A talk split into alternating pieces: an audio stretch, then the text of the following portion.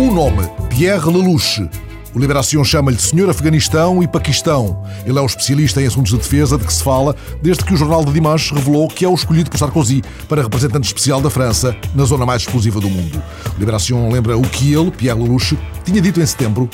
A estratégia da NATO no Afeganistão está em vias de falhar. A NATO não ganha a guerra no Afeganistão.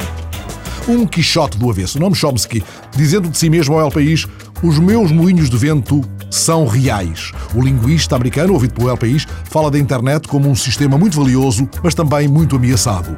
Ele anuncia a próxima batalha, a luta por aquilo que designa como net neutrality. Uma ideia redonda, Figo e a bola, numa entrevista ao El País. La pelota, a bola, libertou-me sempre. Liberta-o da pressão, explica ele. Explica que se adapta bem à pressão, que a pressão o mantém alerta. Por isso, está sempre a pedir a bola. Gosta de arriscar. Ele diz: Não sei como explicá-lo, mas com a bola abstraio-me.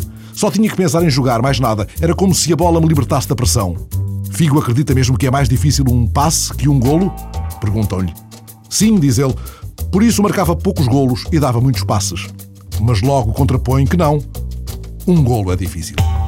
Um terrível canto das sirenes. Talvez seja isso que explica esta imagem aterradora de 200 baleias agonizando numa praia australiana.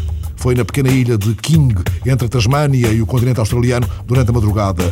Os cientistas estão convencidos de que a deriva para a morte resulta da atração que sobre as baleias exerce o sonar dos grandes navios.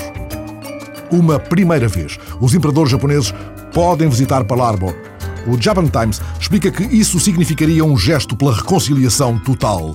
A visita ao porto bombardeado pelos japoneses no ataque que serviu de pretexto para a entrada dos Estados Unidos na Segunda Guerra Mundial poderia acontecer depois do verão, quando Aikito e Michiko regressarem da visita oficial ao Canadá.